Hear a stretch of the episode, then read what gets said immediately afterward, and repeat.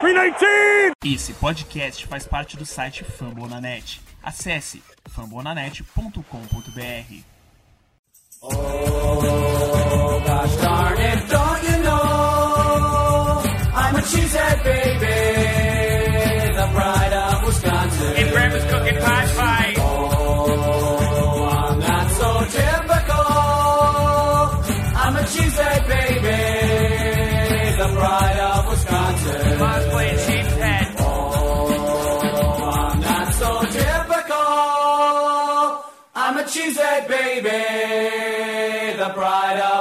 Jim Bob, where the hell's my bowling ball?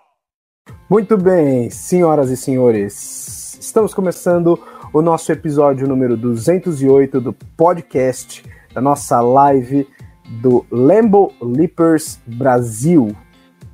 Eu quero lembrar a você que é muito importante que num dia tão especial como esse, recebendo um convidado especial e internacional, você continue compartilhando a nossa live, compartilhando a, o nosso perfil, Instagram, Twitter, TikTok. Nós estamos falando do Packers o tempo todo em vários lugares. Se você está assistindo a gente aqui pelo YouTube, se inscreve no nosso canal ah, para que você possa receber todas as nossas informações, todas as nossas lives aqui. Tá bom? Ah, nós estamos aqui hoje, eu, Paulo Cardim, o nosso Guto, nosso especialista Augusto Edinger. Eu perguntei como é a pronúncia do sobrenome dele, ele me disse o Guto, e o nosso convidado especial de hoje, Paul Brattle. O Paul é escritor no Dairyland Express, Cheesehead TV, um, ele também é co-host no Peckaday Podcast e você pode encontrá-lo Instagram, Twitter, arroba Paul underline Brattle, ok? Uh, então, nós estamos começando o nosso tempo aqui. Nós temos várias perguntas. Vamos falar de, de muito de Green Bay Packers com muito clubismo, mas tentando achar uh, um monte de informação que o insider pode nos dar. Muito bem, pessoal. Vamos começar aqui o nosso bate-papo sobre futebol americano e o Green Bay Packers.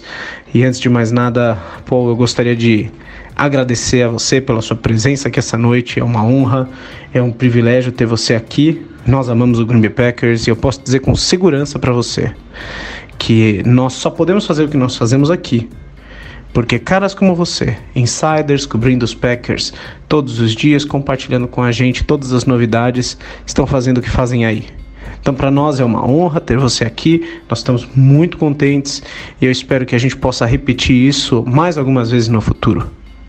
Mas vamos começar o nosso tempo um, e eu quero começar te fazendo uma pergunta é, pessoal.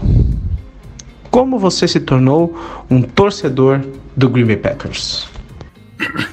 Well, I'm not sure how exciting my story is. I live in Green Bay currently, and that's where I was born and that's where I was raised. I mean, it sounds, I don't know if it's cliche to say that it's a way of life up here, but it absolutely is. I mean, everything centers around the Green Bay Packers in Green Bay, Northeast Wisconsin, and Wisconsin in general. On game day, uh, business businesses aren't shut down, but there's really nobody out and about. Everybody's watching Packers football, so that's what that's just kind of what I grew up around. Um, but I think what really drew me to it, one, I just love the game of football. But my grandparents, they live, still do live two blocks away from Lambeau Field.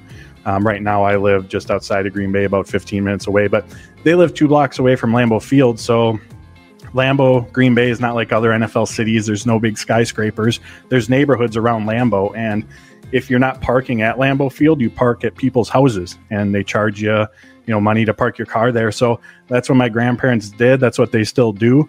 And so when I was five, six, eight, 10, 12 years old, you know, just kind of throughout my childhood, on Sundays, I would get dropped off there early in the morning and I would just hang out for the day. Um, I would, you know, in air quotes here, help. Can't imagine I was much of a help, but just hang out with the tailgaters, toss the football around. Um, and then when the game would start and we'd watch it in the house, you know, you can see Lambo from their backyard and you'd see the the touchdown on the TV. So I'd run, I'd open the back patio door and you could hear the crowd, you could hear the wow. music going. And so those are just some of like my early memories. And, you know, at the, at the core of it, like I said, football, the Packers specifically, is just it's what it's what uh, it's what people do up here because Green Bay is hundred thousand people. I mean, the grand scheme of cities out there, it's not like it's that big. The Packers are it here, uh, but also just kind of those core memories growing up of being around uh, the game, the Packers, the time with my grandparents. I think that's where it really just kind of cemented that that love and just became kind of a part of a part of my life growing up. Paul Brettel responde que não sabe se é tão emocionante assim a história de como ele se tornou um Packer ou se é clichê. Mas ele diz que tudo absolutamente gira em torno dos Packers no dia de jogo. A cidade com apenas 100 mil habitantes é diferente de todas as outras da NFL, que provavelmente tem muito mais coisas para fazer. Ele não disse que não tem nada para fazer em Green Bay, mas comparado às outras cidades que têm times profissionais de todas as ligas americanas, é uma cidade muito pequena. Mas ele disse que o que realmente fez ele se apaixonar foi que os avós dele moravam a 15 minutos do Lambeau Field e que naquela época até hoje desde quando ele tinha 6 anos, 8, 12 anos, eles alugavam como estacionamento, porque o estacionamento do Lambeau Field não comporta todo mundo que vai ver os jogos. E ele lembra dessa memória na infância dele de que eles viam um touchdown na TV e saíam para o quintal para escutar o barulho do estádio, a comemoração. E isso gerava uma imersão muito grande. E que, como a cidade só tem 100 mil habitantes, é, a vida meio que passa em torno dos Packers é uma franquia única na cidade e é diferente das outras cidades que tem NFL e esportes profissionais. E ele diz também que naquela época ele costumava ir aos training games para assistir aos treinamentos e isso também aproximou, fez aproximar do Green Bay Packers. Muito legal. Uh, deixa eu te fazer mais uma pergunta pessoal, tá bem? Um, qual foi o momento mais marcante da sua história cobrindo o Green Bay Packers. Yeah, hundred percent. I mean the. I, I guess I can't speak. I haven't been to like a Packers game at another stadium, but it's uh it's it's just a different vibe on game day. Everyone's walking around. Uh, you know, they got their got their beverages. It's just like I said, everything just kind of shuts down because everything centers around the Packers. You know, in a lot of those bigger cities, there's you know other other things to do um, and not to downplay Green Bay, there's stuff to do here, but it's obviously at 100,000 people when most cities have NFL cities or professional sports team cities have millions.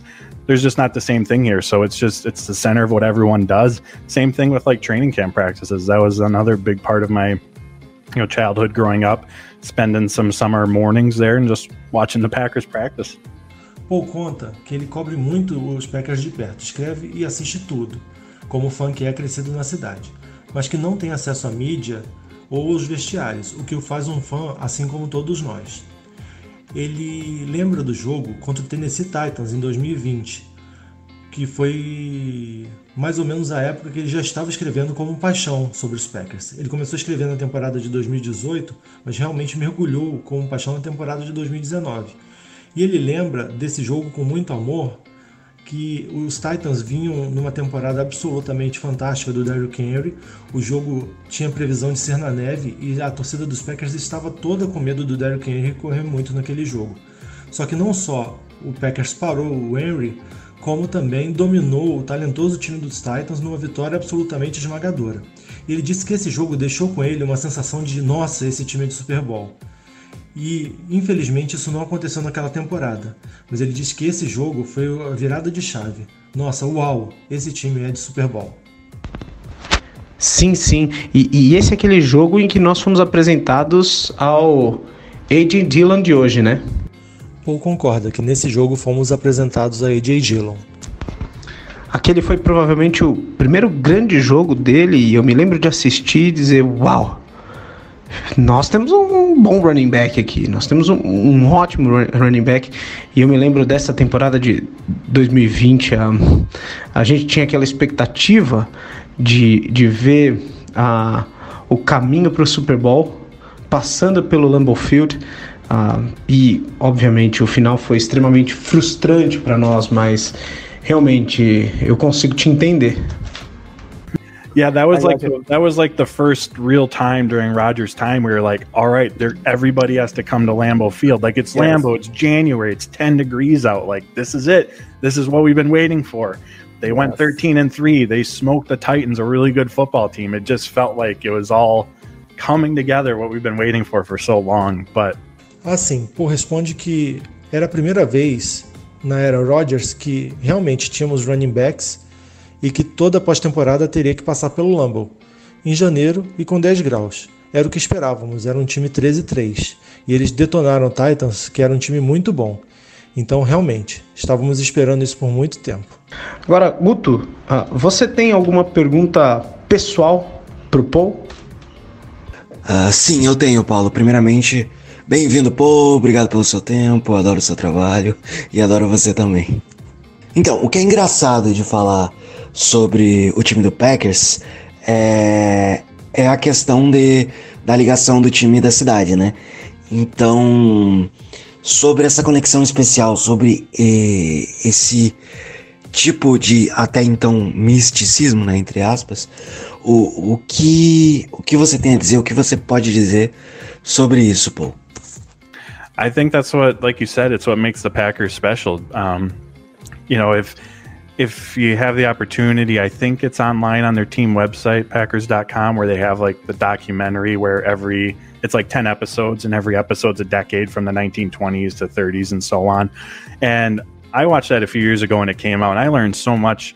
Like this team should have folded. They're like this team should not be around. There were so many things stacked against it, uh, just to keep ways of getting money just to be able to buy uniforms and to be able to pay players like through the 30s, the 40s, the 1950s, and the fact that they still remained and you know in the grand scope of the NFL have been one of the most successful franchises there. It's I mean that that story in itself is fascinating because as I just said, like in how things typically play out, like the Packers shouldn't be a team. They should have folded a long, long time ago, but, but they kept finding ways. And the way that they found ways was through the community, the city of Green Bay, Northeast Wisconsin.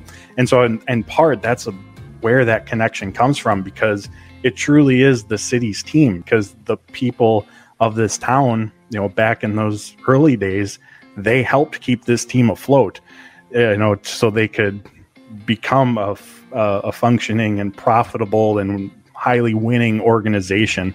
And like I said initially, I was talking about my my childhood.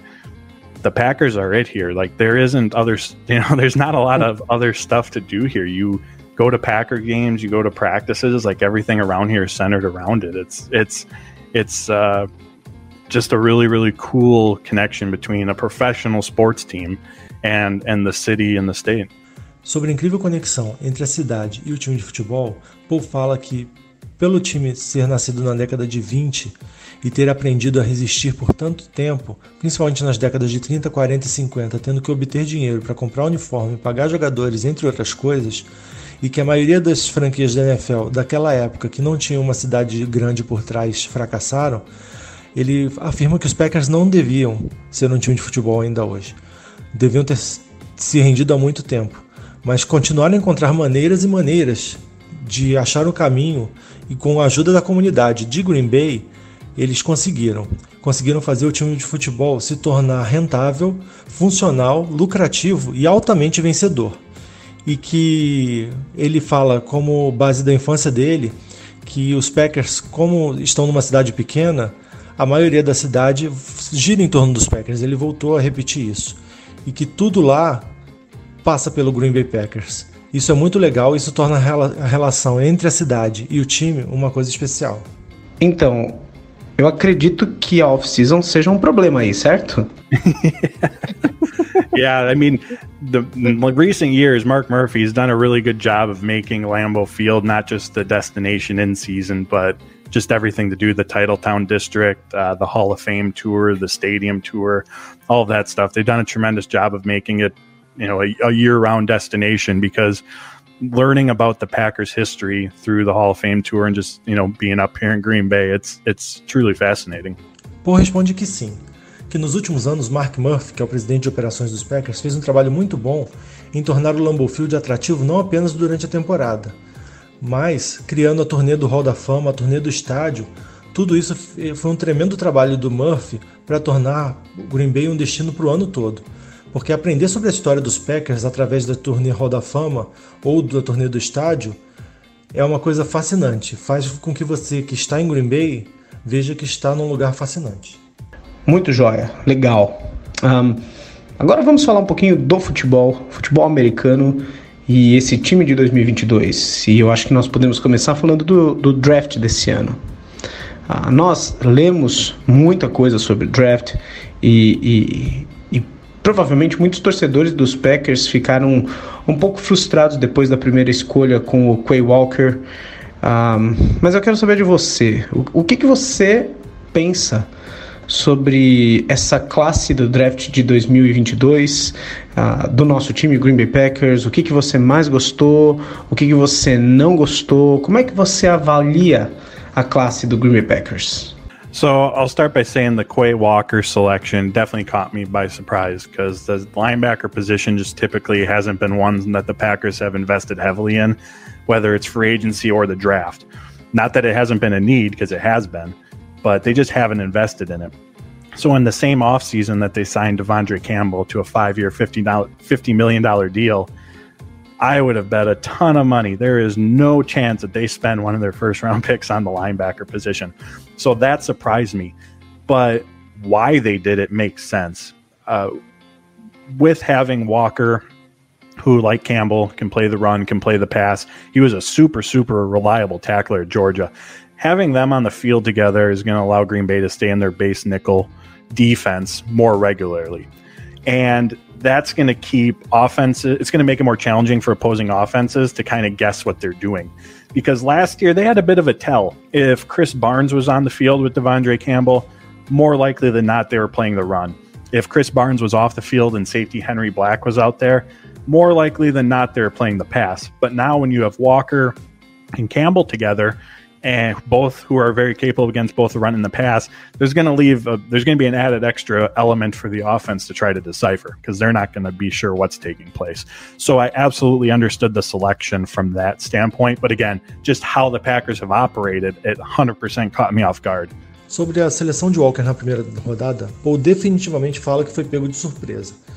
Como os Packers não costumavam investir em linebacker, apesar de sempre estar precisando, nunca investiam pesadamente ou na free agency ou no draft, ele não esperava de jeito nenhum que após pagar um contrato de 5 anos 50 milhões no Devontae Campbell nessa free agency, Packers escolheriam um linebacker na primeira rodada. Mas ele fala que a surpresa passou e, e a escolha passou a fazer sentido. Walker com Campbell, você pode jogar contra o passe e contra a corrida e surpreender o ataque adversário, fazendo eles terem que decifrar o que os Packers vão fazer. O que não acontecia com os pacotes que tinham Campbell e Black e Campbell e Barnes, que sempre indicavam como os Packers defenderiam. E isso vai facilitar muito. Paul confia muito nessa nova dupla de linebackers. Uh, as far as wide receiver goes, because obviously that was the big and still is the big topic of conversation among fans, I get why just given how the board fell, why they didn't draft someone at 22. So if we look at so Drake London, Garrett Wilson, they both were top 10 picks. The Packers weren't going to have a chance at drafting them.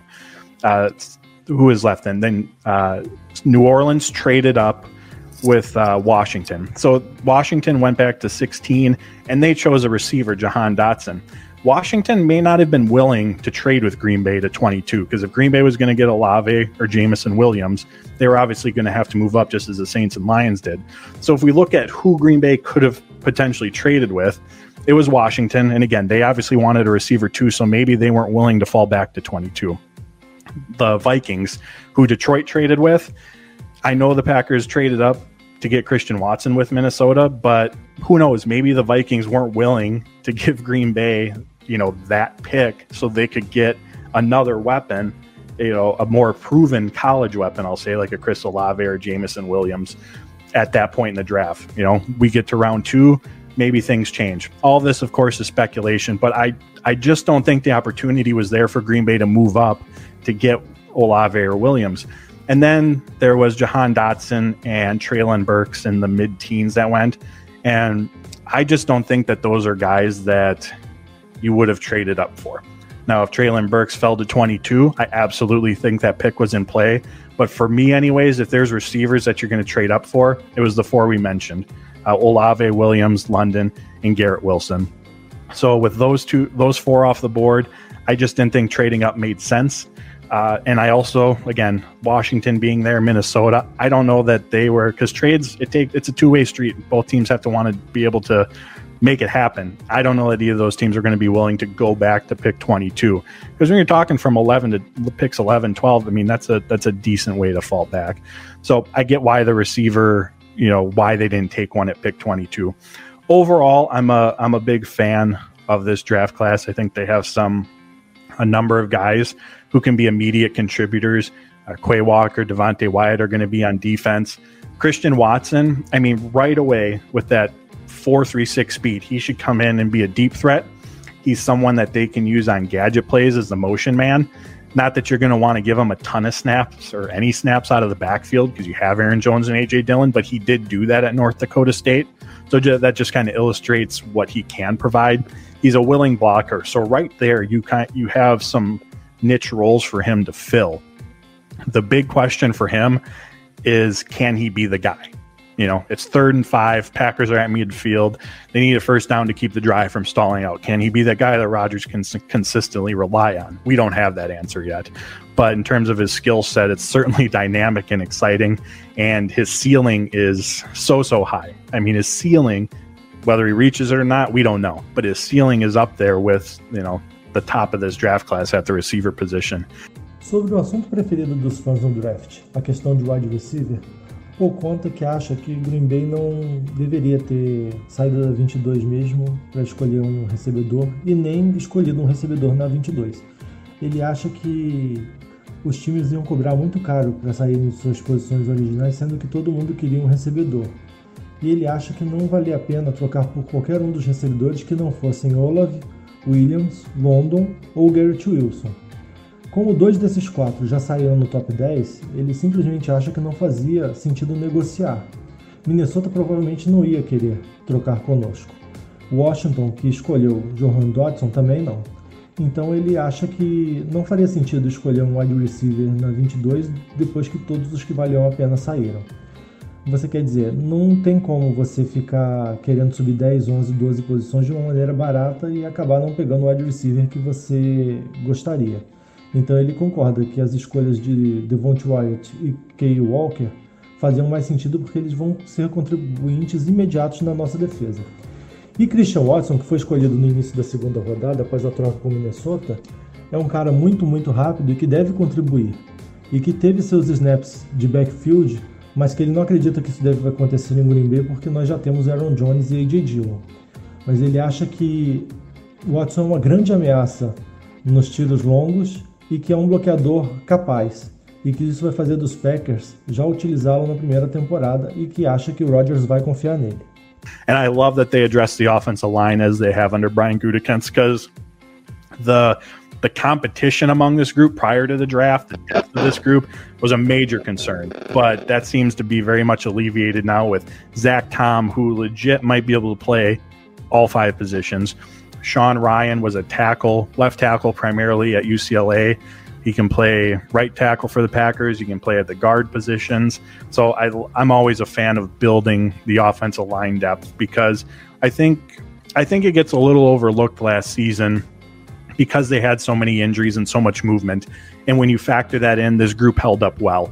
But also the offensive line play in 21 compared to 2020, it, it dropped off. I mean, there was there was a decent drop off, which shouldn't be a surprise. Again, they had so many injuries, but that drop off in play affected the run game. There were f- way fewer explosive run plays for the Packers. They went from 53 in 2020 to 36, or yeah, 36 in 2021. So almost cut in half. Uh, play action wasn't as effective. Again, probably because defenses didn't, uh, you know, weren't as fearful of the run game, but also I don't think Rodgers had a ton of time to be able to turn his back on the defense either. So there was a lot of trickle down effects throughout the offense because of that offensive line play. So being able to bolster it, uh, I think, is going to be the catalyst to this group still being effective this season. As far as what I dislike, there was nothing that I you know, strongly felt strongly about that I disliked. I would say the head scratcher for me was that they didn't address address edge rusher sooner. I think Kingsley and Nagbar, he can be an effective player on obvious passing situations, you know, third downs, second and 12s, those type of situations. But again, he's a day three pick. There's risk that comes with relying heavily on someone taken at that point in the draft in their rookie season. Doesn't mean he can't come out and be a stud. Just typically what we see that takes time to develop. So I thought that they were going to address that position sooner.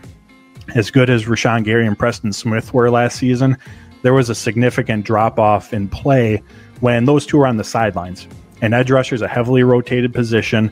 They were on the field for about 68% of the defensive snaps each. So that's about a third of the snaps, and that's normal. Again, it's heavily rotated, but that's about a third of your defensive snaps each week. They're played by other guys. And of course, you're not going to match what Gary and Preston do, but the Packers just need more from those backups. so edge rusher is one of the most important positions in the game. I did. I wouldn't have been surprised whatsoever if that was one of their first round picks, especially with this being such a strong edge rusher draft class. So again, we don't know how the Packers valued those draft picks. We don't know if the board just fell in a non favorable way for them. There's a ton of variables, but just given the need, the importance, what the depth chart looks like, that was one of my big, uh, like I said, head scratchers from it. Por conta que amou o que Brian Gutekunst fez com relação à linha ofensiva, que era uma grande preocupação para ele antes do draft começar. Mas isso agora foi aliviado. Ele amou a seleção de Zecton, que legitimamente pode jogar nas cinco posições da linha, e de Sean Ryan, que foi um left tackle eficiente em UCLA e pode jogar como right tackle. Eles dois podem jogar nas posições de guard. Então ele é sempre fã de construir uma profundidade na linha ofensiva, porque ele diz que faltou isso na última temporada devido às lesões. Mas que a linha ofensiva também foi responsável pela queda no jogo terrestre em 2021 em comparação a 2020. Ele disse que existe essa queda e os números comprovam isso. Mas que com a profundidade de linha sendo expandida novamente, ele acredita que podemos voltar a correr bem com a bola e tirar a pressão de cima de Rodgers. Ok, são tantas as coisas que eu gostaria de, de, de comentar e compartilhar, mas eu quero pedir ao Guto agora. Guto, ah, algo que você gostaria de dizer, comentar, alguma pergunta agora? Então, você citou a troca do, do Detroit Lions para subir, que pegou o Vikings. Eu particularmente achei um preço até, até barato, né? Se você colocar no papel. Então, aparentemente o Jameson Williams é realmente um dos melhores recebedores dessa classe. Mas entre é, Christian Watson, uh, Romeo Dobbs e o Touré, qual dos três jogadores uh, você acha que vai uh, entrar de imediato, que vai ser um plug and play, né? Que vai ser um jogador que vai impactar diretamente no ataque do Green Bay Packers? Which can you plug and play qu- the quickest of the three? Yes. Yes. I would say Christian Watson for the reasons that I mentioned. I think with that speed of his, you can use that downfield threat, those gadget plays. Just what and Lafleur does a very good job of just getting guys in space. That's what you got to do: get him in space, get him the ball, and then just let him do what he does best. Uh, Romeo Dobbs, he was another big play threat uh, coming out of Nevada in 2020. He had the third most downfield receiving yards uh, out of any receiver in college football. And this is a pro football focus stat. Downfield receiving yards are passes that travel at least 20 yards. So you're trying to push the ball downfield. So he was the, one of the most effective in college football at that. Uh, but I think with Watson and what he brings in this skill set, he's the one of the three. He's the one you can just plug in right away and have a designed role for him. Uh, what I will say about these two as well is the Packers' return teams might be receiving a big boost as well. We know the special teams unit as a whole was just bad, very bad last season. But Christian Watson, he was an All American kick returner at uh, North Dakota State, averaged over 26 yards per return. Romeo Dobbs uh, had 37 career punt return attempts at Nevada, averaged over 12 yards per turn, which is a really, really impressive number. He had a touchdown. So, in addition to what those two can add on offense, the Packers' return units might, might get a needed boost as well. Paul fala que dos três wide receivers calouros, o que deve ter um, uma contribuição mais rápida é Christian Watson, pelo conjunto de atributos que ele tem, físicos e a velocidade. Ele é uma ameaça muito grande com a bola na mão, em qualquer situação. Ele fala que Romeo Dobbs também foi excelente, uma grande ameaça no jogo aéreo vindo de Nevada. e que ele teve o terceiro maior número de jardas recebidas por qualquer recebedor no futebol universitário, e essa é uma estatística foco no futebol profissional. Ele conta também que os dois devem ser ameaças no Special Teams, que foi muito, muito, muito ruim no ano passado, e que os dois retornando têm bons números, Watson retornando kickoffs e Dubs retornando punts, inclusive com um touchdown. Okay, you, you mentioned um, the special teams, and we're going to address the elephant in the room uh, in the next few minutes. But but first, um, I, I have one more question about this this draft class. Um, in Brazil, we're a little far away geographically, and um, we rely on Twitter. And as I said before, you guys that are covering and writing about the Green Bay Packers, so we can't um, we can't have um, um, that many informations about the OTAs and who is doing great, who is ha- who's having a bad OTAs, um, a- and a bad OTA. So, how are the freshmen training, um, and uh, which one's enough? Uh, is is playing and training enough to play in week one? Um, I mean, you you said about Watson, you talked about Watson and Walker, but uh, who will have the biggest impact in week one, in your opinion? Ok, você mencionou os special teams e nós vamos lidar com esse elefante na sala já já nos próximos minutos. Mas antes eu gostaria de fazer mais uma pergunta sobre essa classe de draft. Aqui no Brasil, nós estamos um pouquinho distantes geograficamente e por isso nós dependemos do Twitter. E como eu disse, né, ah, nós dependemos de caras como vocês, que estão cobrindo, que estão escrevendo sobre o Green- Bay Packers. E, e por causa dessa distância, nós não temos tantas informações sobre os OTAs e quem está indo bem ou quem está jogando mal, quem está treinando mal. Então, minha pergunta para você é a seguinte: ah, como os calouros estão treinando? É, quem está treinando muito bem e é capaz de ter algum tipo de impacto já na semana 1? Você mencionou um pouquinho sobre Watson, Walker, ah, mas quem está ah, treinando tão bem a ponto de ter um excelente impacto logo na primeira semana, na sua opinião? In week one, I would pick Quay Walker. And I think a lot of that just simply comes down to playing time. I think that he is going to be linebacker two right away next to uh, Devondre Campbell. As far as the receivers go, Aaron Rodgers said it himself. He wants production over potential. They have a lot of potential on this roster at receiver, but not a ton of production. And I think it's important to note that the Packers in general, under Matt LaFleur and Brian Gutekunst, they prefer experience. Now, that doesn't mean a, a rookie can't come in and start right away. Doesn't mean they can't have a big impact over the course of the season. We've seen that a number of guys do that. But in terms of preferred starters, like the Packers draft them, and right away in practice, they are the guy at the position. The only two that come to mind for me are Darnell Savage and Josh Myers. Like Jair Alexander and Josh Jackson in 2018, in terms of snaps, they began the season behind Kevin King and Tremont Williams. Eric Stokes last year was behind Kevin King in terms of snaps. Elton Jenkins in 2019, he didn't become a starter until Lane Taylor got injured. Uh, Rashawn Gary was obviously behind the Smiths. So there's, you know, and AJ Dillon was behind Aaron Jones and Jamal Williams. Josiah DeGuara had Mercedes Lewis, Robert Tunyon. So not that guys can't come in and have those immediate impacts or become starters, but for the Packers, at least early on in practices and even early on in the season, as some of those examples show, they have, the rookies have to show that they're prepared and that they're ready to go. Just because you're a first round pick doesn't necessarily mean that, oh, he's the first round pick. We spent pick 22 on him. He's our starter. They have to go out and earn it. So, with that said, the receivers I think are going to be the go to guys early on, are going to be the veterans, going to be Sammy Watkins, Randall Cobb, and Al Lazard. So, I think the impact from the rookie receivers uh, you know, it's just going to be lessened because of that. And also the Matt LaFleur offense, when it's doing what it should, the tight ends are a part of the passing game. The running backs are a part of the passing game. Aaron Jones has been second on the team in targets each of the last three seasons. So with spreading the ball around more the veterans, you know, the receivers I don't see making the biggest impact. So for me, it comes down to one of the defensive guys, Quay Walker, Devontae Wyatt. And obviously, depending how the offensive line unit shakes out, you know, if Zach Tom or Sean Ryan become one of the starters, you know, they have that opportunity as well. But at this point in time, they still have to earn that.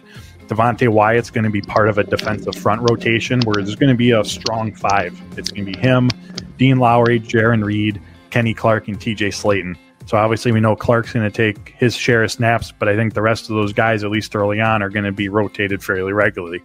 So to answer your question in a long-winded way, you know, Quay Walker is the one who I see having the most steady snap count, the most steady presence of the of these early round draft picks, and so for that reason, I would at this point in time pick him to have the biggest impact. Paul conta que se tivesse que escolher um calouro para jogar na primeira semana, provavelmente escolheria Kyle Walker. Ele acha que Walker será o linebacker 2 imediatamente ao lado de Devontre Campbell. Sobre os recebedores, ele acha que o, os experientes e veteranos Cobb, Lazar e Watkins serão os titulares, até porque, mesmo em temporadas anteriores, os jogadores de primeira e segunda rodada sempre ficavam por trás de veteranos imediatamente, antes de assumirem a titularidade. As exceções que ele lembra são Savage e Josh Myers. Mas ele acha que pode acontecer de alguém arrebentar nos treinamentos e virar titular na primeira semana. Ele acredita que Devonte Wyatt participará de um rodízio com os outros quatro jogadores de linha defensiva.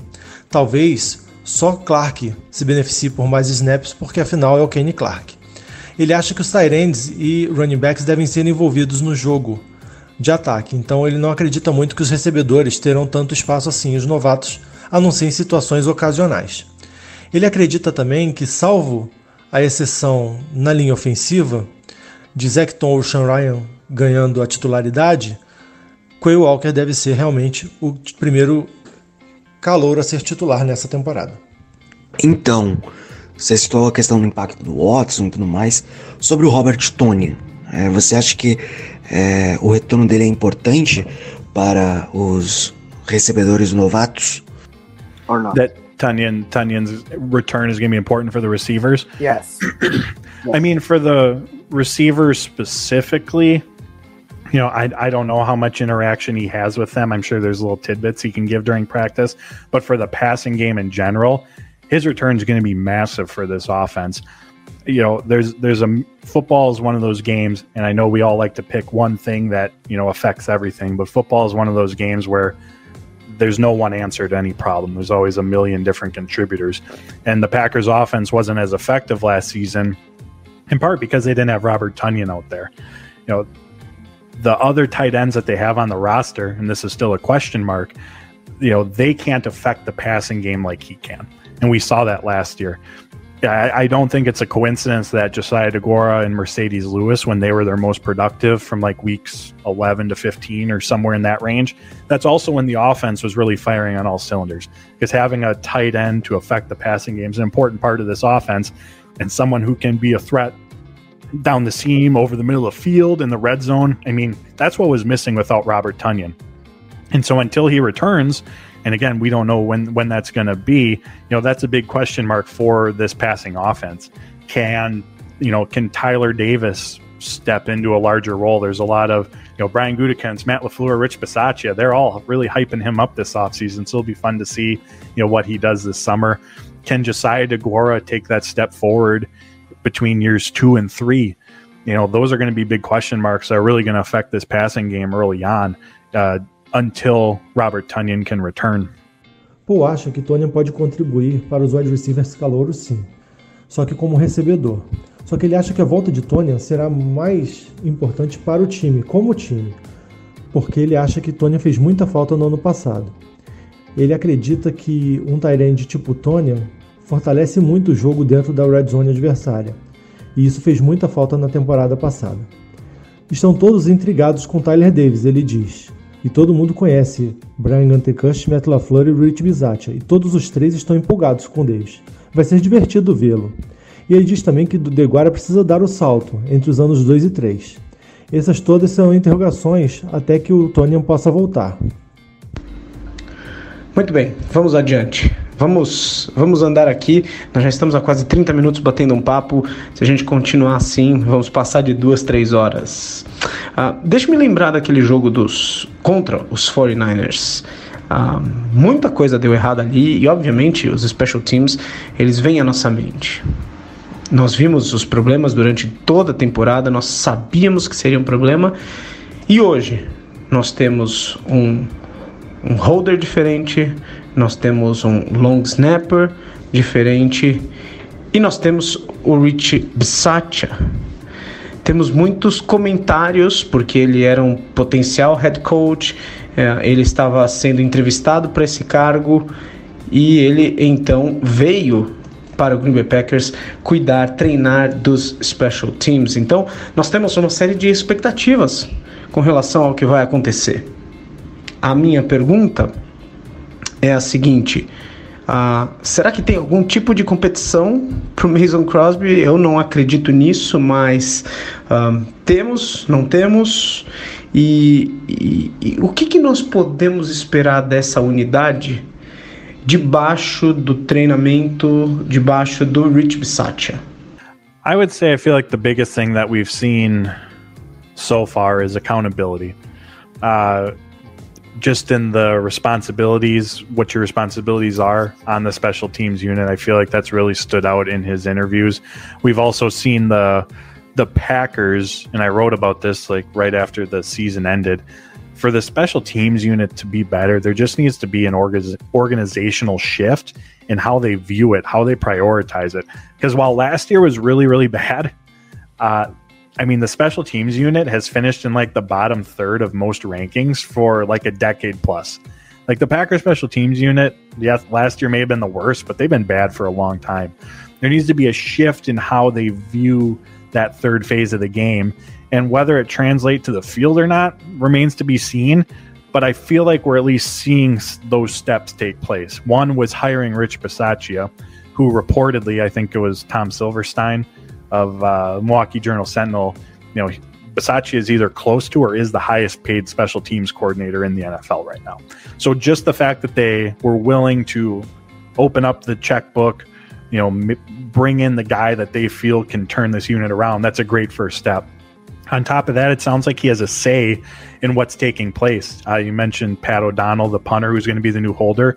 Basacci had talked wild, you know, just said a ton of good things about him. He's never been on the same team as him, but he's someone that he wanted to bring with him to Las Vegas and where he's been in his career.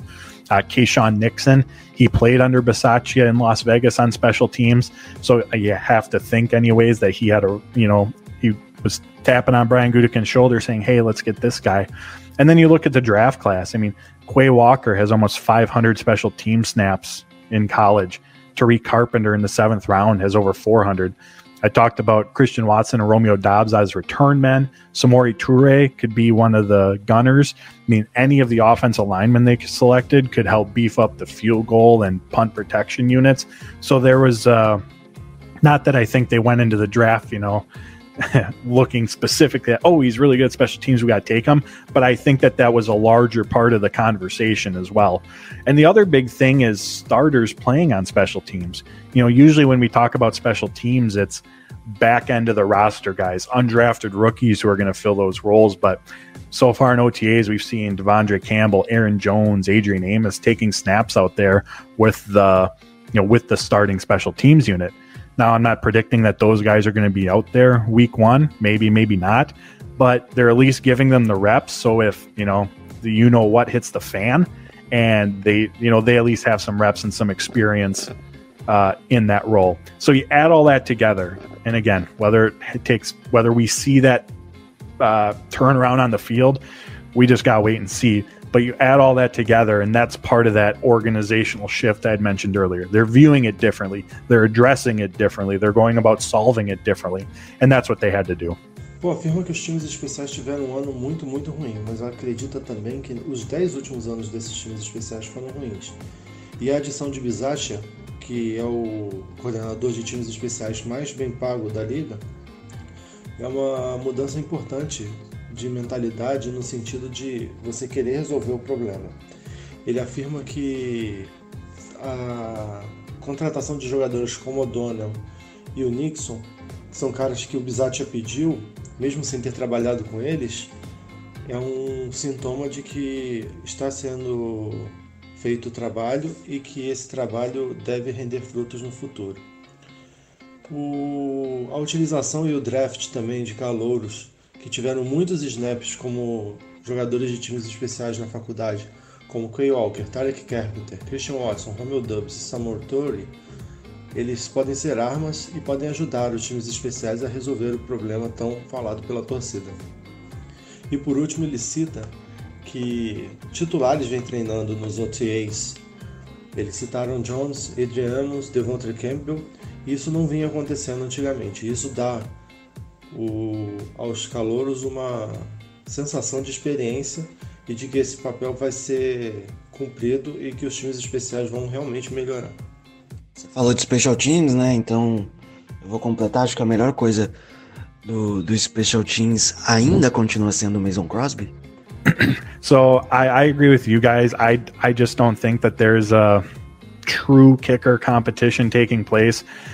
You know, this is a team with Super Bowl aspirations, and they just signed um, an undrafted rookie.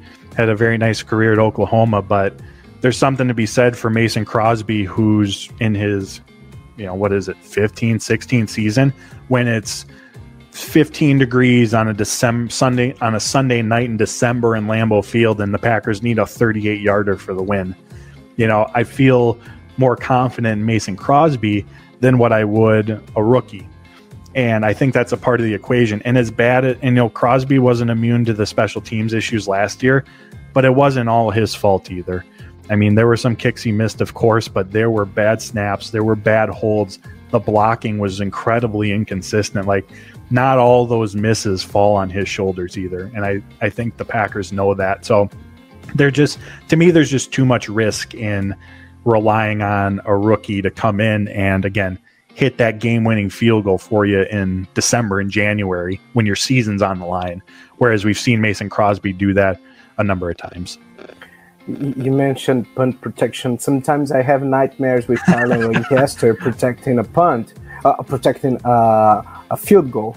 Uh, that's that image haunts me. You know? That was, that was one of the most frustrating part about last year's special teams unit is the mistakes. They were very similar week to week, which then you wonder what's being corrected, what's being worked on in practice, and that's at the end of the day, that's the real issue. Sobre Crosby, Paul acredita que a competição realmente não é verdadeira. Contratar um novato não draftado que teve uma carreira boa em Oklahoma não é um indicativo de que Crosby perderá sua posição. Crosby está na sua 15ª ou 16ª temporada. E você sabe que quando faz 15 graus no domingo em dezembro, uma noite de domingo em dezembro, no Lambeau Field, os Packers precisam de 38 jardas para a vitória, você, ele se sente mais confiante em Crosby do que no novato. Isso faz parte da equação. Crosby não vem de um ano muito bom, não estava imune aos problemas dos times especiais na temporada passada. Ele falhou em alguns chutes, mas é claro que houve problemas de hold, de bloqueios. Os bloqueios foram incrivelmente inconsistentes de expor. E como nesses erros não caem só sobre os ombros, ele acha que os Packers estão confiantes de que Crosby ainda é o cara a fazer o trabalho, principalmente em dezembro e janeiro, quando a temporada está em jogo. Pois é, você mencionou a, a proteção ao punt, né? E às vezes eu tenho alguns pesadelos com o Lancaster protegendo aquele, aquele field goal ou punt, agora não me lembro. Ah, mas aquela, aquela imagem, aquela imagem me amaldiçoa durante a noite. Muito bem, agora vamos falar do dono do Chicago Bears, o Aaron Rodgers. Ah, obviamente, nós vivemos essa expectativa por algumas semanas, alguns meses. Será que ele vai voltar? Será que ele vai é, se aposentar? Será que ele vai pedir uma troca? E ele decidiu voltar. E quando ele decidiu voltar, acho que não teve nenhum torcedor que pensou o contrário. Nós pensamos, bom, se o Aaron Rodgers voltou, então Devante Adams também vai voltar. E o que aconteceu foi que o Devante Adams saiu foi trocado para os Raiders. E eu pessoalmente acho que o nosso general manager fez um excelente trabalho. Ele conseguiu duas escolhas, uma de primeira rodada, uma de segunda rodada, Ah, então acho que isso foi ótimo para os Packers, mas obviamente para agora, para essa temporada, nós temos um monte de perguntas sobre o Davante Adams. Ele era o, o, o, o cara para quem o Aaron Rodgers se voltava, e você mencionou alguma coisa sobre Christian Watson. Será que ele pode ser esse cara nas terceiras descidas? Nós não sabemos agora, e essa conexão entre o Aaron Rodgers e o Davante Adams traz para nós uma questão. Será que tem vida depois do Davante Adams? É, eu sei que a resposta é sim, mas quão importante vai ser o esquema do Matt LaFleur esse ano? It's going to be incredibly important, you know, that that run pass mix to keep the defense guessing about what's coming next. You know, sometimes they would get a little bit or they would get away from using motion which again moves the defense around and can sometimes provide Rodgers with some pre snap tells on what they're trying to do or where guys are going to be. That's going to have to be a part of it. And like I mentioned earlier, just getting guys into space. You know, this wide receiver room, it's not it's not as good without Devontae Adams. We all know that. But it's going to take Matt LaFleur, his ability to scheme guys open. It's going to take Aaron Rodgers playing at a high level to help lift that wide receiver room up. And when you have the best or close to the best running back duo in football. Hopefully, Robert Tunyon comes back, Matt LaFleur's scheme, Aaron Rodgers. If the offensive line is fully healthy, this should be one of the better offensive line units in football. And then defensively, I mean, this could be a top five defense. You know, on paper, they at least look like they have that potential. We'll still wait and see. But when you add all those pieces together, that can hopefully mitigate the absence of Devonte Adams. And there's also the point to be made as well. You know, when Aaron Rodgers was, you know, under center with Devonte Adams, more times than not, you could kind of guess where the ball was going. But if you have Aaron Rodgers playing like Aaron Rodgers and you're the defense, and even if the receivers aren't as good as Devonte Adams, but you don't know where he's going with the ball, I have to imagine that's going to make things very, very challenging as well, even though you don't have 17 uh, on the sidelines or on the field. Paul acredita que o esquema de Matt LaFleur vai ser incrivelmente importante a partir de agora. Ele acha que os motions terão que ser atualizados e utilizados para levar Rodgers a ter facilidade em ler as defesas e para dificultar as defesas de saber se o ataque será de corrida ou de passe. Ele acredita que com a melhor dupla de running backs no futebol, esse ataque funcione a sala de wide receivers com certeza teve uma perda considerável sem Davante, mas que ele acha que com o Rodgers under center é sempre possível fazer todos jogarem. Ele espera que Tony volte e acredita também que essa defesa tem potencial para ser uma das cinco melhores. Você, quando tinha Adams em campo, poderia tentar adivinhar para onde a bola ia com mais facilidade. Sem Adams e Rodgers com o nível absurdo que vem jogando, ele acha que vai ser muito desafiador para as defesas enfrentar os Packers. Então, ainda sobre os recebedores, né, sobre esse núcleo de recebedores, é, a gente fala muito sobre a química entre o Rodgers e Adams. Agora que ele foi embora, qual que seria o próximo cara pro Rodgers ter essa química mais forte, essa química mais importante que ganha jogos, querendo ou não, né? Seria com o Christian Watson, ou Robert Tonian que tá voltando, ou outros caras que podem fazer esse papel como Aaron Jones, AJ Dillon, enfim. Ok, e, e deixe-me adicionar algo a essa pergunta. Quão importante vão ser Sammy Watkins, Alan Lazard e Randall Cobb? Porque esses caras provavelmente serão os, os, os, os, os alvos principais do Aaron Rodgers. Um, a gente está falando do Tonian, Watson, mas quão importantes esses caras vão ser para o Rodgers, uh, especialmente nessa temporada? I mean, especially especially early on the season, incredibly important because I I don't know, not that they're not going to get their opportunities, but I don't know how many targets Christian Watson and Romeo Dobbs are gonna are gonna get early on in the season because we know how much Rogers values experience, and that's what those other three players have, you know, over over the rookies, obviously. So that's going to be an important part, and then Randall Cobb and Al Nazard. With Devonte Adams here, both of them have still been wildly successful on third downs and in the red zone for Aaron Rodgers. So in those type of situations, I think those are going to be his two, you know, like we've talked about, who's going to be the guy.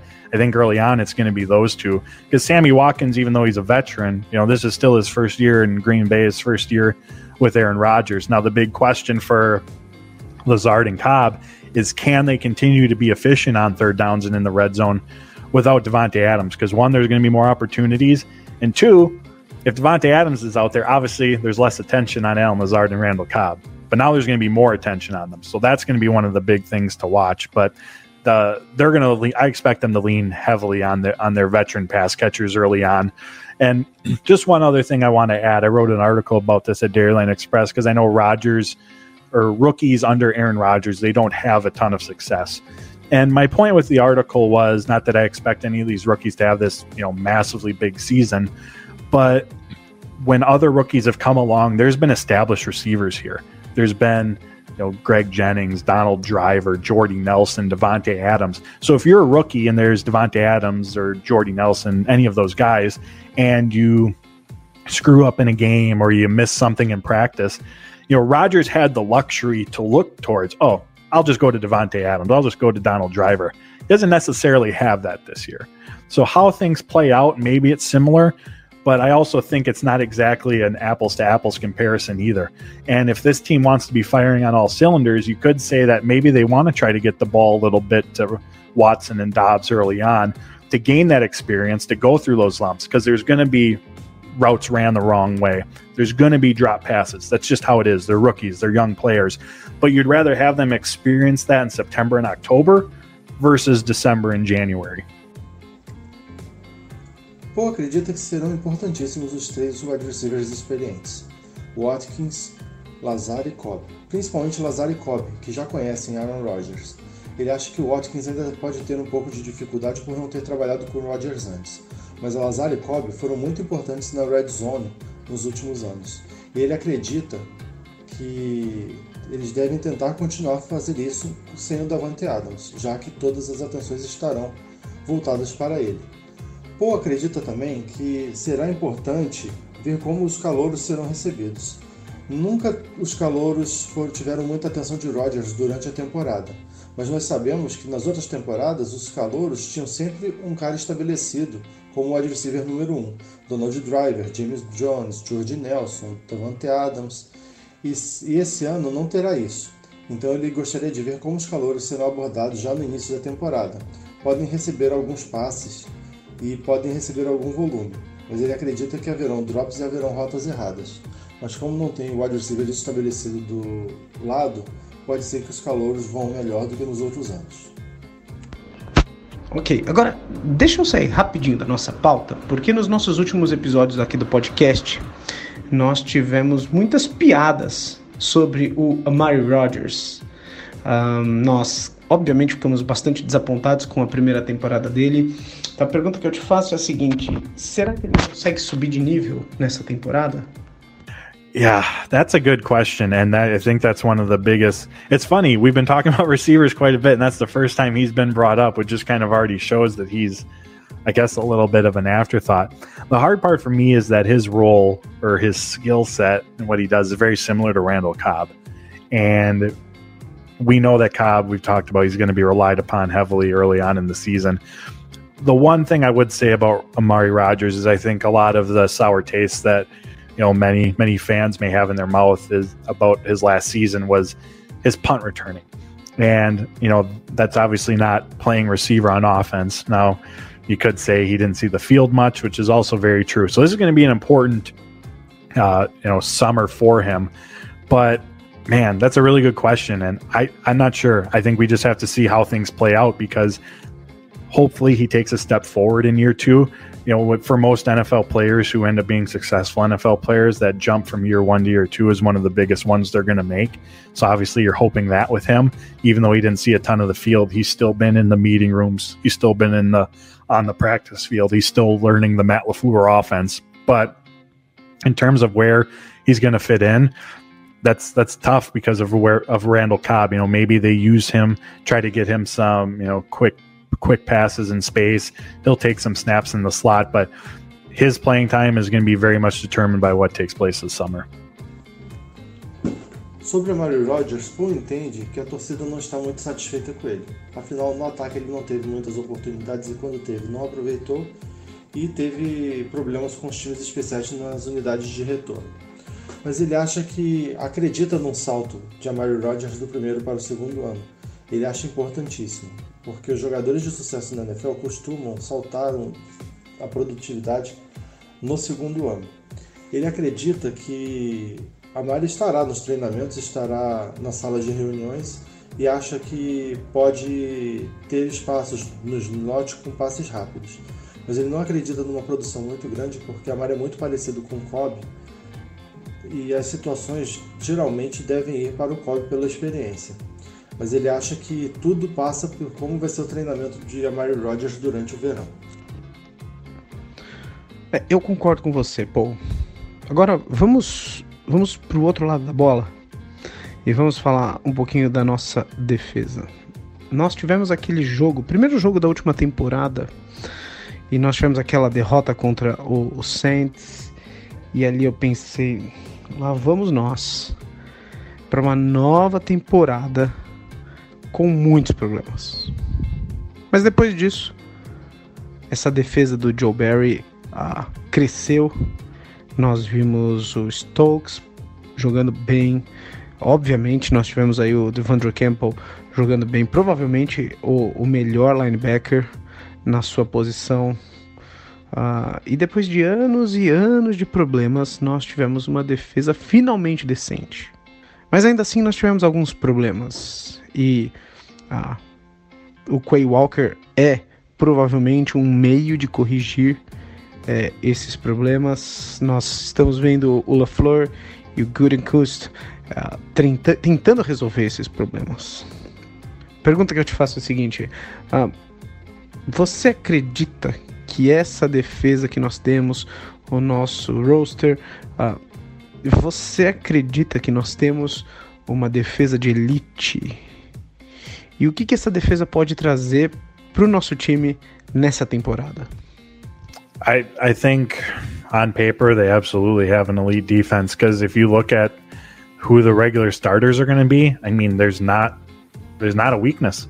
I mean, you have Gary and Smith at edge. We've talked about the linebackers. They have, you know, possibly the best cornerback trio in football. You have two experienced safeties, and Adrian Amos remains one of the most underrated, not just safeties, but players in football. He's he puts the word safe and safety. He's so reliable back there. And this is also going to be the deepest and best, or should be, uh, Green Bay Packers interior defensive line unit. You know, all those years of get Kenny Clark some help. Well, he's got some help now. I mean, Jaron Reed can play both the run and the pass effectively. Lowry's coming off his most productive season in terms of pressures, and Devontae Wyatt.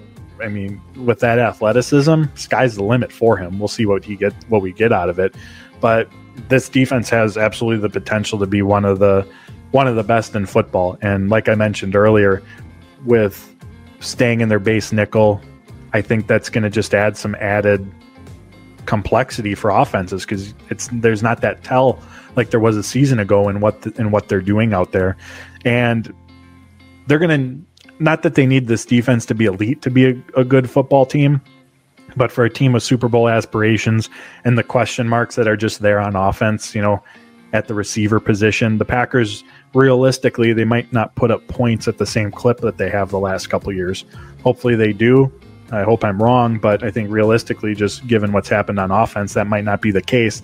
And that means you're going to have to rely on your defensive side of the ball more to pick up the additional slack a little bit. So I think they have all the potential in the world. They have playmakers uh, every spot.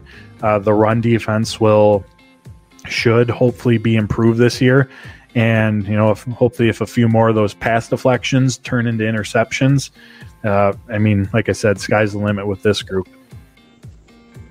Paul fala que empolgadamente que essa defesa é elite no papel.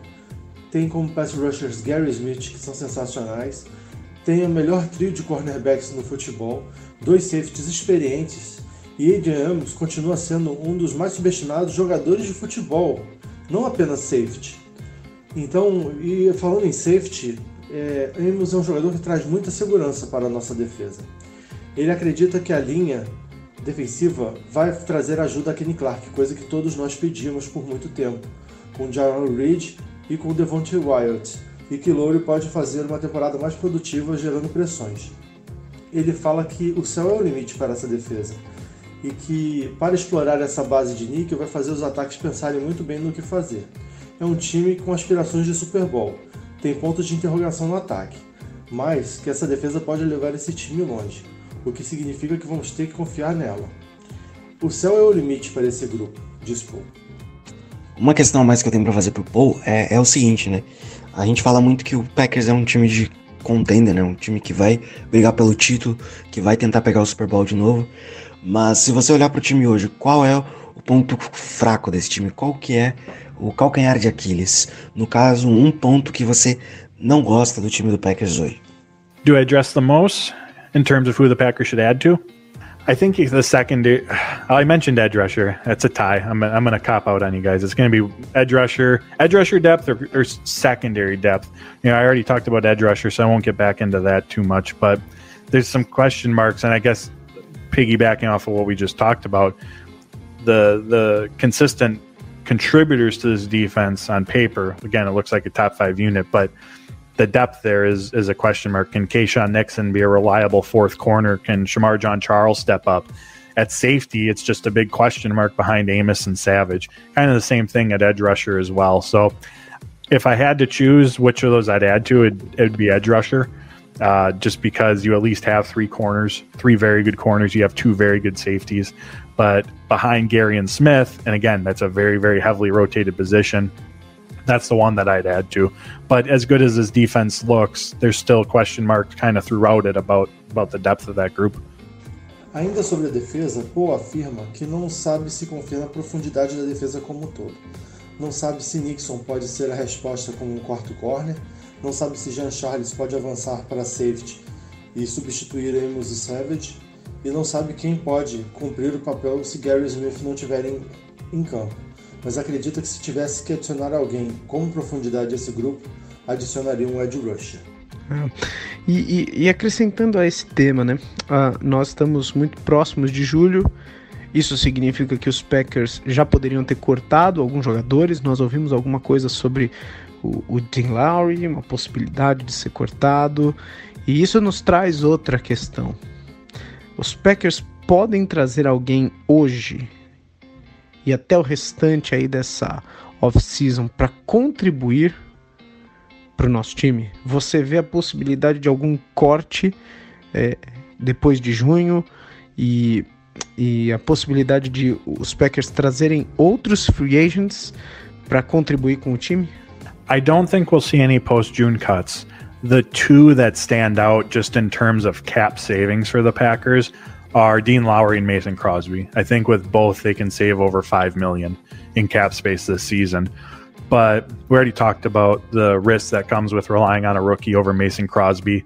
And I just don't think the the five million dollars that you could save from moving on from Lowry is worth it.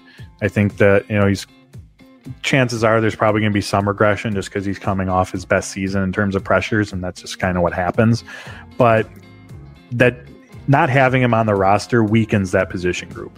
And again, you're a team with Super Bowl aspirations. Why would you want to weaken a position group?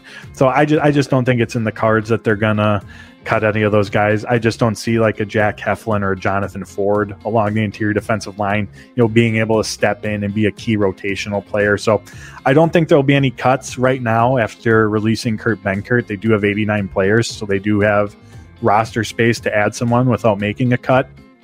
Um, you know, in typical Packers fashion, it'll probably be someone none of us have ever heard of. But uh, they do have the cap space and to add, you know, uh, a, a, decent a decent player to the roster. I don't think they're going to go out and spend you know major dollars by any means, but you know they have they have the flexibility to go spend two three million dollars on a player. And I think it's important to note this time a year ago, you know, Devondre Campbell he wasn't signed until I think mid June. Dennis Kelly, who ended up starting in the playoffs, starting the last five games of the season at right tackle, he wasn't signed until late June or July. You know, they didn't trade for Corey Bajorquez until before the season began. They traded for Randall Cobb over the summer. They signed Razul Douglas, Whitney Merciless in season. So I, I say all that to say there's still just because the first whatever waves of free agency have gone by us there's still opportunities out there for the Packers to find an impact player, and they also don't have to break the bank in doing so either. Paul acredita que não veremos nenhum corte pós-junho. Os dois que eles têm aqui em mente para gerar uma economia de salário cap são Dean Lowry e Mason Crosby. E como ele já disse anteriormente, ele não vê um novato fazendo um chute de field goal por Green Bay em dezembro e janeiro. Já Lowry seria uma economia de 5 milhões, mas que ele não acha que vale a pena enfraquecer a posição, deixando o Lawyer sair por causa de 5 milhões. Não é como se os Packers fossem fazer contratações bombásticas com esse dinheiro, utilizar esse dinheiro e juntar mais para contratar estrelas. Ele fala que após o corte de Kurt Bankert, temos 89 jogadores no roster, então tem espaço para adicionar alguém sem fazer um corte. E os Packers vêm fazendo algumas contratações pontuais, assim como no ano passado. É só você lembrar de Devontre Campbell, de Dennis Kelly, que foram jogadores importantes que não foram contratados até o final de junho ou julho.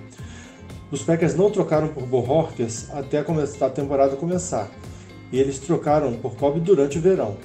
Eles assinaram com Douglas e Mercilus durante a temporada. Então ele acha que tudo vale a pena, porque as primeiras ondas de free já passaram. Então sempre haverá oportunidades para os Packers encontrarem um jogador de impacto, e eles também não precisam quebrar um banco para fazer isso. Pois é, isso nos leva a essas expectativas e preocupações com esse time. E eu acho que a posição de Tyrend, é, você já mencionou isso, pode ser um problema. Eu, pessoalmente, não sei se o Tonian vai estar tá pronto para a semana 1. E por isso eu te pergunto, você acha que essa posição de Tyrend pode ser endereçada na free agency? E de deixa-me dizer algo mais sobre isso. Um, nós sempre tivemos essa expectativa de que Green Bay pudesse assinar com um, um grande nome, com um grande tight end. E recentemente nós tivemos dois problemas, né? Nós tivemos Martellus Bennett, Jimmy Graham, que não foram bem. Então, se essa posição de tight end for endereçada na free agency, que jogador poderia ser assinado?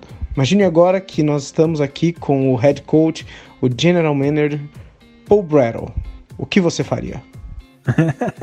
so I think that a tight end position absolutely can be addressed because all the concerns around it are valid. Um, like I'd mentioned, you know, this offense in part suffered last year without Tunyon because Lewis, DeGuara, Daphne, Davis, they can't bring to the passing game what he can. And as you mentioned, we don't know when he's going to be on the field.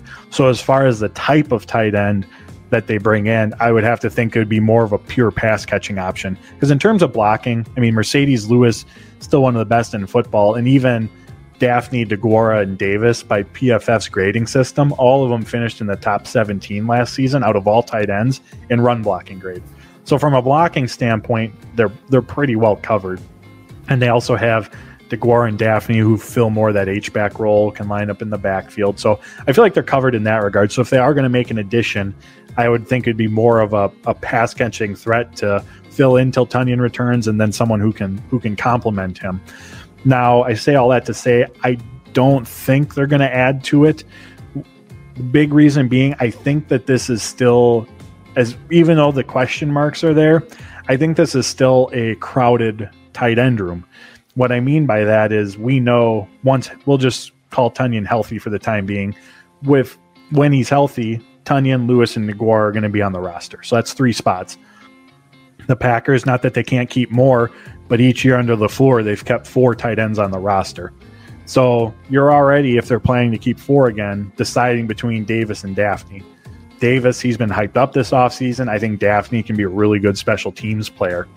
So bringing in another tight end who kind of fits that mold, I think just further crowds an already crowded room. Now, if they have the opportunity to sign someone who is a very, very clear upgrade over, you know, any of those other guys on the roster, that's where I think that that move could be made. Uh, I'm not. I'm, I apologize. I can't answer one of the parts of the question. I'm not well versed with who's available in free agency at the tight end position, but it's like receiver to me, where they'd have to be a significant upgrade. Because receiver, like tight end, for all the question marks, it's a crowded room. Like we already know and I'm assuming Murray Rogers is going to be in there, but we already know who six of the receivers on this roster are going to be. So you would need, if you're going to add someone, add someone who you're like, whoa, they're way better than half this room. It would be the same thing at the tight end position. So I certainly see the value in it. But at the end of the day, if I'm making a prediction, I think that they stand pat with who they have. Paul acredita que todas as preocupações em torno da sala de do Packers são válidas. No ano passado, sem Antônio, o time sofreu porque Lewis DeGuara e Daphne Davis eles não trouxeram um jogo de passes que pudesse ser confiável. Ele acredita que se fosse trazer alguém, traria alguém que resolvesse o problema no jogo de passes, principalmente para substituir Tony até que ele volte. Mas ele acha que a sala de Tyrant já está muito cheia. E para bloqueio não precisa de mais ninguém. Mercedes Lewis ainda é um dos melhores no futebol bloqueando. DeGuara Davis também estiveram bem, de acordo com a classificação do PFF, e terminaram no top 17 de bloqueios no ano passado. Ele acha que DeGuara e Daphne cumprem bem a função de halfback, um fullback ali pelo meio. Então ele acha que o único jeito de trazer alguém seria para substituir a posição de recebedor de verdade, onde Tony se encaixa. E a gente não sabe e realmente gera preocupação o quando Tony vai voltar mas ele acredita que a sala de Tyrants está muito cheia e nesses últimos anos de LaFleur ele sempre levou quatro Tyrants para o roster. E esse ano ainda teria que cortar alguém, que ele acha que estaria entre Davis e Daphne. E Davis está empolgando nessa pré-temporada. Já Daphne é um jogador muito bom de special teams, então ele não acredita que, o, que a sala já lotada de Tyrants ganhará mais uma adição. Ele espera que o retorno de Tony resolva esses problemas. Ele acha, inclusive, que com a sala de wide receivers também muito cheia, não dá para saber se haverão cortes. Na previsão dele, ele acredita que as coisas ficarão do jeito que estão. Paul acredita que todas as preocupações em torno da sala de Tyrants do Packers são válidas. Ano passado, sem Tony, o time sofreu porque Lewis DeGuara e Daphne Davis eles não trouxeram um jogo de passes que pudesse ser confiável. Ele acredita que se fosse trazer alguém, traria alguém que resolvesse o problema no jogo de passes, principalmente para substituir Tony até que ele volte. Mas ele acha que a sala de Tyrande já está muito cheia. E para bloqueio não precisa de mais ninguém. Mercedes Lewis ainda é um dos melhores no futebol bloqueando. DeGuara Davis também estiveram bem, de acordo com a classificação do PFF, e terminaram no top 17 de bloqueios no ano passado. Ele acha que DeGuara e Daphne cumprem bem a função de halfback, um fullback ali pelo meio. Então ele acha que o único jeito de trazer alguém seria para substituir a posição de recebedor de verdade, onde Tony se encaixa. E a gente não sabe e realmente gera preocupação o quando Tony vai voltar. Mas ele acredita que a sala de Tyrants está muito cheia e nesses últimos anos de LaFleur ele sempre levou quatro Tyrants para o roster e esse ano ainda teria que cortar alguém, que ele acha que estaria entre Davis e Daphne. E Davis está empolgando nessa pré-temporada. Já Daphne é um jogador muito bom de special teams, então ele não acredita que, o, que a sala já lotada de Tyrants ganhará mais uma adição. Ele espera que o retorno de Tony resolva esses problemas. E ele acha, inclusive, que com a sala de wide receivers também muito cheia, não dá para saber se haverão cortes. Na previsão dele, ele acredita que as coisas ficarão do jeito que estão. É verdade, e, e, e eu concordo com você. Eu acredito que a wide receiver seria essa oportunidade, né? Quem sabe, nós sempre esperamos algum nome, o Del Beckham Jr., por exemplo, mas a gente sabe que não é assim que o front office é, costuma operar, né? Uh, Guto, você, alguma questão a mais? Uma questão a mais que eu tenho para fazer pro Paul é, é o seguinte, né? A gente fala muito que o Packers é um time de contender, né? Um time que vai brigar pelo título, que vai tentar pegar o Super Bowl de novo. Mas se você olhar pro time hoje, qual é o ponto fraco desse time? Qual que é o calcanhar de Aquiles? No caso, um ponto que você não gosta do time do Packers hoje. So we already talked about tight end. I think from a positional standpoint, that's the one that I'd put as kind of the biggest question mark. Um, But I'll say my biggest concern right now is just offensive line health.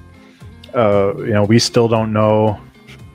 Hopefully, you know, I'm gonna, I'm going to take the optimistic side and say David Bakhtiari will be there at training camp. He'll be good to go, but you know, at this point in time, we can't say that with certainty. Um, Elton Jenkins is going to miss some time as well. And I like the depth that they have. I like the competition that's going to be there, but it's a lot of young guys as well. And we saw that last year with Royce Newman, uh, even Josh Myers, John Runyon early on in the season. As, as expected, they took some lumps in their first year as starters. And the offensive line play last season, that drop off from 2020 when they were arguably the best offensive line unit in football, I think was the biggest contributor to this offense just not being as productive as they were. And I mentioned earlier their explosive run plays were way down. They were less effective on play action. Rodgers, in terms of downfield shot plays, he took 16 fewer last season. And I think in part that was because MVS was, you know, he missed some time, but they also just didn't have the opportunity, I think, either with the mm-hmm. offensive line or maybe they didn't trust, you know, having Rodgers back there long enough because this is a really interesting stat if on Pro Football Focus.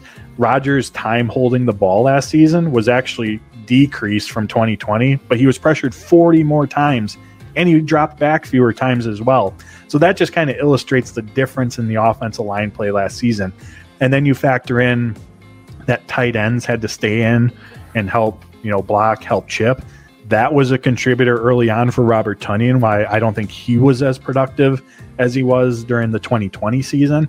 So just that offensive line, and again, not to take anything away from them because they had seven different configurations last season. They dealt with a ton of injuries. They lost key players, and this was still overall an effective offense because of their play. So I don't mean to take anything away from them, but it, it was easy to see, and the numbers show they just weren't as effective as 2020. And I think that had such a huge impact. I mean, look at everything we just talked about. Robert Tunyon was affected, The deep ball, play action, the run game, uh, just Rogers, you know, in general.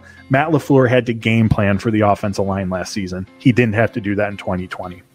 So if this group can be healthy, as hopefully they are going to be, I think they can be a very, very good unit in this off. You know, they can be the catalyst behind this offense's success. Sobre o calcanhar de Aquiles do time para a próxima temporada, ele citaria como posição a posição de Tyrant, mas ele acha que sem dúvida será a linha ofensiva, porque a linha ofensiva teve uma caída do ano de 2020 para 2021. E sendo otimistas, contando que David Bakhtiari estará no training camp, sabemos que Elton Jenkins devem perder alguns jogos. E ano passado tivemos novatos tendo que jogar, como Royce Newman, Josh Myers e John Runyan, já no início da temporada. Como esperado, eles tiveram problemas e precisaram de apoio da, dos Tyrands e dos running backs para bloquear. Isso faz com que o ataque caia de produção. 2020 para 2021 houve uma queda grande, e inclusive no jogo de Tônia até ele se machucar. Ele acha que com a volta de todo mundo, todo mundo estando saudável e uma linha ofensiva decente e bem treinada como a dos Packers é, ele acredita que pode contribuir e ser produtivo em 2022, assim como foi em 2020. Tonian foi afetado pela ação da bola profunda e pelo jogo de corridas, e Rodgers também, por causa da queda de produtividade da linha ofensiva do ano passado, que inclusive causou uma quantidade de jardas por carregada do nosso jogo terrestre bem menor. Ele acredita que ela, se saudável e bem, pode ser o catalisador do sucesso desse time e desse ataque. Pois é, enquanto você estava falando da linha ofensiva, eu ficava pensando: será que o Bakhtiari pode voltar? Será que ele pode voltar a jogar bem? Foi tão frustrante para nós quando nós vimos ali os jogadores que começariam contra os 49ers e nós não vimos ele. Você acredita que o Bakhtiari pode voltar a jogar bem, que ele pode voltar a jogar no nível dos últimos, não sei, cinco, seis anos? Yeah, that I mean that's a tough one to answer. You know, at this point in time, without seeing him, I'll give him the benefit of the doubt just because he is one of you know, when healthy, the best left tackles, offensive tackles in all of football. Uh, and so until I see otherwise, you know, I'll, I'll give him that benefit of the doubt and fingers crossed because if he's out there, I mean, this this offense can function so much more efficiently. Sobre uma possibilidade de Bakhtiari voltar saudável, Paul acredita que sim, mas é difícil responder. Esse momento sem ver ou sem acompanhar os treinamentos dele, é necessário dar a ele o benefício da dúvida, porque você sabe que se ele estiver saudável, ele é o melhor left tackle da liga.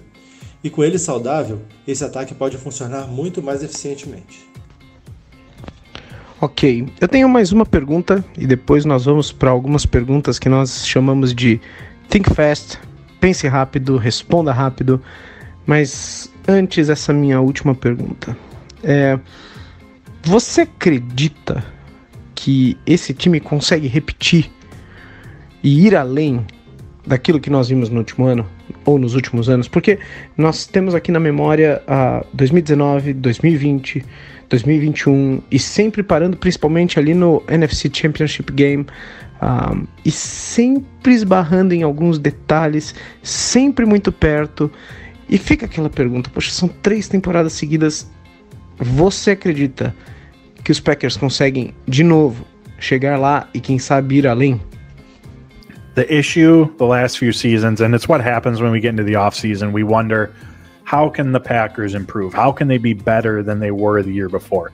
And obviously, you're always trying to be better. You're always trying to fill gaps, find areas you can improve. But the 2019 season, we'll, we'll forget about that. But the 2020, 2021 seasons, like that team was talented enough to win the Super Bowl. They just didn't. Those are two different things. You can be talented enough to win the Super Bowl and not win the Super Bowl. What they need is for their best players to play their best in the big game. That's what's been lacking. So I do think that they are still Super Bowl contenders. I still think they can win. The big difference this season for me, when we first started talking, that feeling that I mentioned in 2020 about this is it, they're coming to Lambo, we can do it. You know, everything's working out perfectly. Now they have to show me. You know, I'm not, you know, they can go 13 and 3 again or 13 and 4, but they have to show me in the playoffs now versus me, you know, having that optimism and excitement that I did the last two seasons. Pô afirma que esse time tem tudo para repetir os dois últimos anos, fazer uma campanha 13-3 ou 13-4. O Packers é um time suficientemente capaz e talentoso para vencer o Super Bowl. Só que ser capaz e talentoso para vencer e vencer o Super Bowl são coisas diferentes. Para vencer o Super Bowl, você precisa dos seus grandes jogadores num grande dia de jogo. E esse sentimento vai ficar, desde como ele mencionou no jogo de 2020 contra os Titans.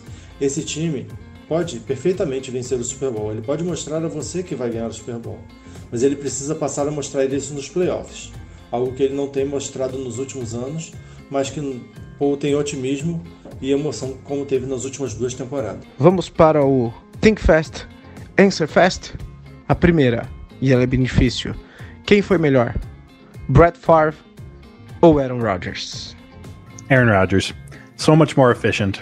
Paul responde: Aaron Rodgers é muito mais eficiente. Ok, essa eu concordo também com você. Uh, agora, quem foi melhor? Sterling Sharp ou Davante Adams? I might be showing my age here a little bit, but I'm going to go with Devonte Adams. You know, when Sterling Sharp was at his best, I was maybe four, five, six years old. So I know this, that may not be the most fair comparison, but for me, I'm going Devonte. Paul afirma que pode estar mostrando um pouquinho da idade, mas como ele tinha entre 4 e 6 anos de idade quando Sharp jogava, ele acha que pode não ser justo, mas vai com Davante nessa. A pergunta não está aqui na nossa tela, mas Jordy Nelson ou Davante Adams? Oh, Devonte. Muito bem, e por fim, próxima, quem você escolheria? Quem foi melhor? Red White ou Charles Woodson? Wow, you guys got the hard hitting questions. Yeah. I got to go Reggie White. Red White ou Charles Woodson? Uau, vocês têm umas perguntas contundentes, diz Paul. Mas eu tenho que ir de Red White. Se eu fosse escolher, eu escolheria entre esses dois o Charles Woodson. E pra gente terminar, ah, você tem algum outro jogo bastante marcante para você? Você mencionou o jogo de 2020 contra os Titans, mas você tem algum outro jogo muito especial que vem à sua mente? Yeah, so one that I was in attendance for, this was in 20, 2013 or 2014. Uh, it was the final game of the regular season. They were playing the Detroit Lions. It was whatever year Aaron Rodgers had like the calf issue. I think that was 2014. Um, so it was the last game of the season, getting ready for the playoffs. Rodgers goes down with a calf injury, his calf injury again, I think it was, and he's carted off the field. So literally 70,000 people in Lambeau Field, and you could have heard a pin drop. Like it was dead silent. Um, backup, I don't even remember. Maybe it was Scott Tolzien. Backup quarterbacks out on the field, and everyone's just you know wondering what's happening with Aaron Rodgers. So the Packers, I think they punt. The defense is on the field, and then the the offense is back on the field, and Rodgers has been gone this whole time. And then where we were sitting, we were in the bowl where the Packers tunnel was straight across from us. And you saw a shadow, and standing in the tunnel was Aaron Rodgers. And he was waiting there because the offense was on the field and running a play. And so he knew the crowd was going to go nuts when he walked out. So he was waiting for the offense to be done with that play. And then when he came out, Lambo, which was, like I said, dead silent, 70,000 dead silent, just erupted and went absolutely wild. I still get chills just just thinking about it, just that moment. And you know, typical Aaron Rodgers come back comes back on the field, Packers win. Uh, but just that moment there, how within a five minute, because it wasn't long, it was maybe five minutes, 10 minutes, you go from just this absolute low of like, oh my goodness, Aaron Rodgers just left the game with an injury right before the Yeah. playoffs. Like, what's going to happen to him back on the field leading the offense five, 10 minutes later? It was just a, just a roller coaster of emotion. Poe afirma que outro jogo marcante para ele foi no final de temporada contra o Detroit Lions no Lambeau Field, quando o Rodgers sentiu uma lesão na panturrilha. Quando o Rodgers saiu de campo, 70 mil pessoas no Lambeau Field ficaram num silêncio absoluto. Daria para ouvir uma agulha caindo. Todo mundo ficou apreensivo. A defesa foi para campo, fez o seu trabalho e quando o ataque voltou a campo, voltou com o Scott Tolzien de titular. Só que naquele momento, Paul estava sentado perto do acesso ao vestiário dos jogadores. Viu uma movimentação. Quando olhou, viu que era Rodgers.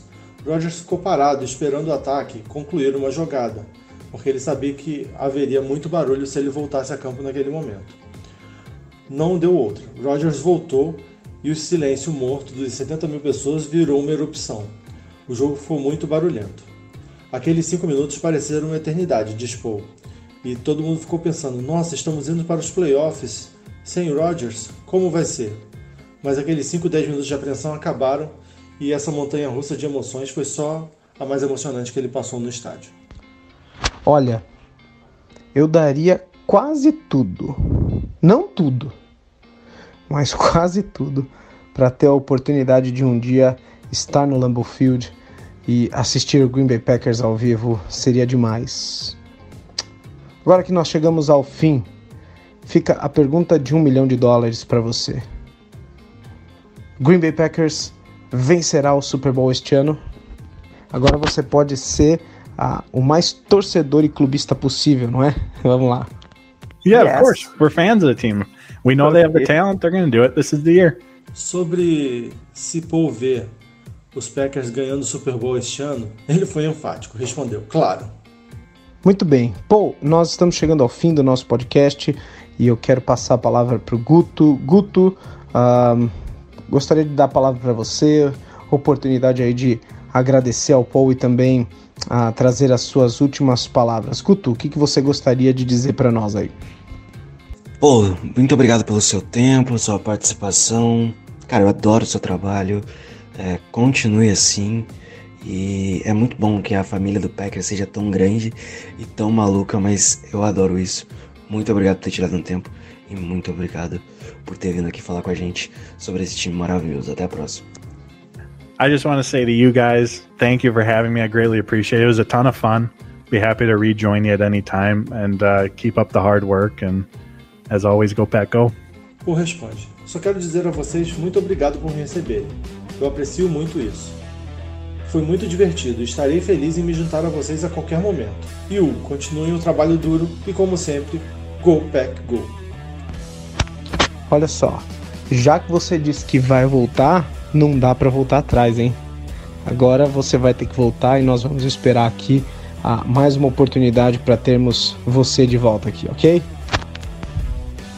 Paul, foi uma honra, um privilégio te receber aqui.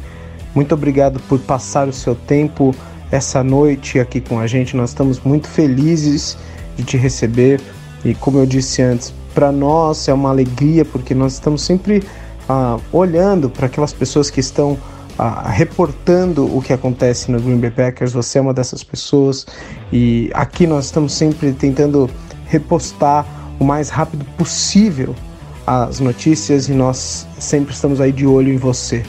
Bom, então é uma honra te receber aqui. Nós estamos muito felizes. O seu, o seu trabalho é, é uma referência aqui para nós. Então, nós te agradecemos pelo seu trabalho, porque você faz isso tanto pelo Green Bay Packers quanto pelos torcedores do Green Bay Packers. Então, nós te agradecemos, agradecemos pela sua presença. Eu espero que a gente possa repetir em um outro momento.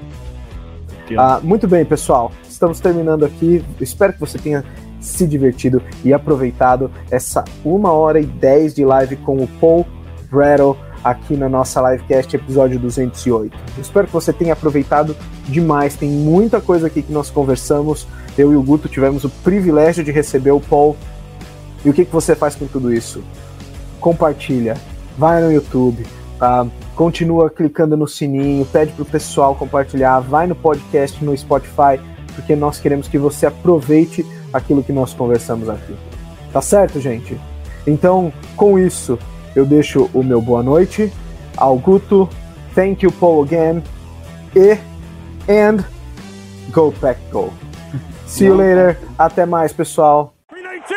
Esse podcast faz parte do site Fambonanet. Acesse fambonanet.com.br.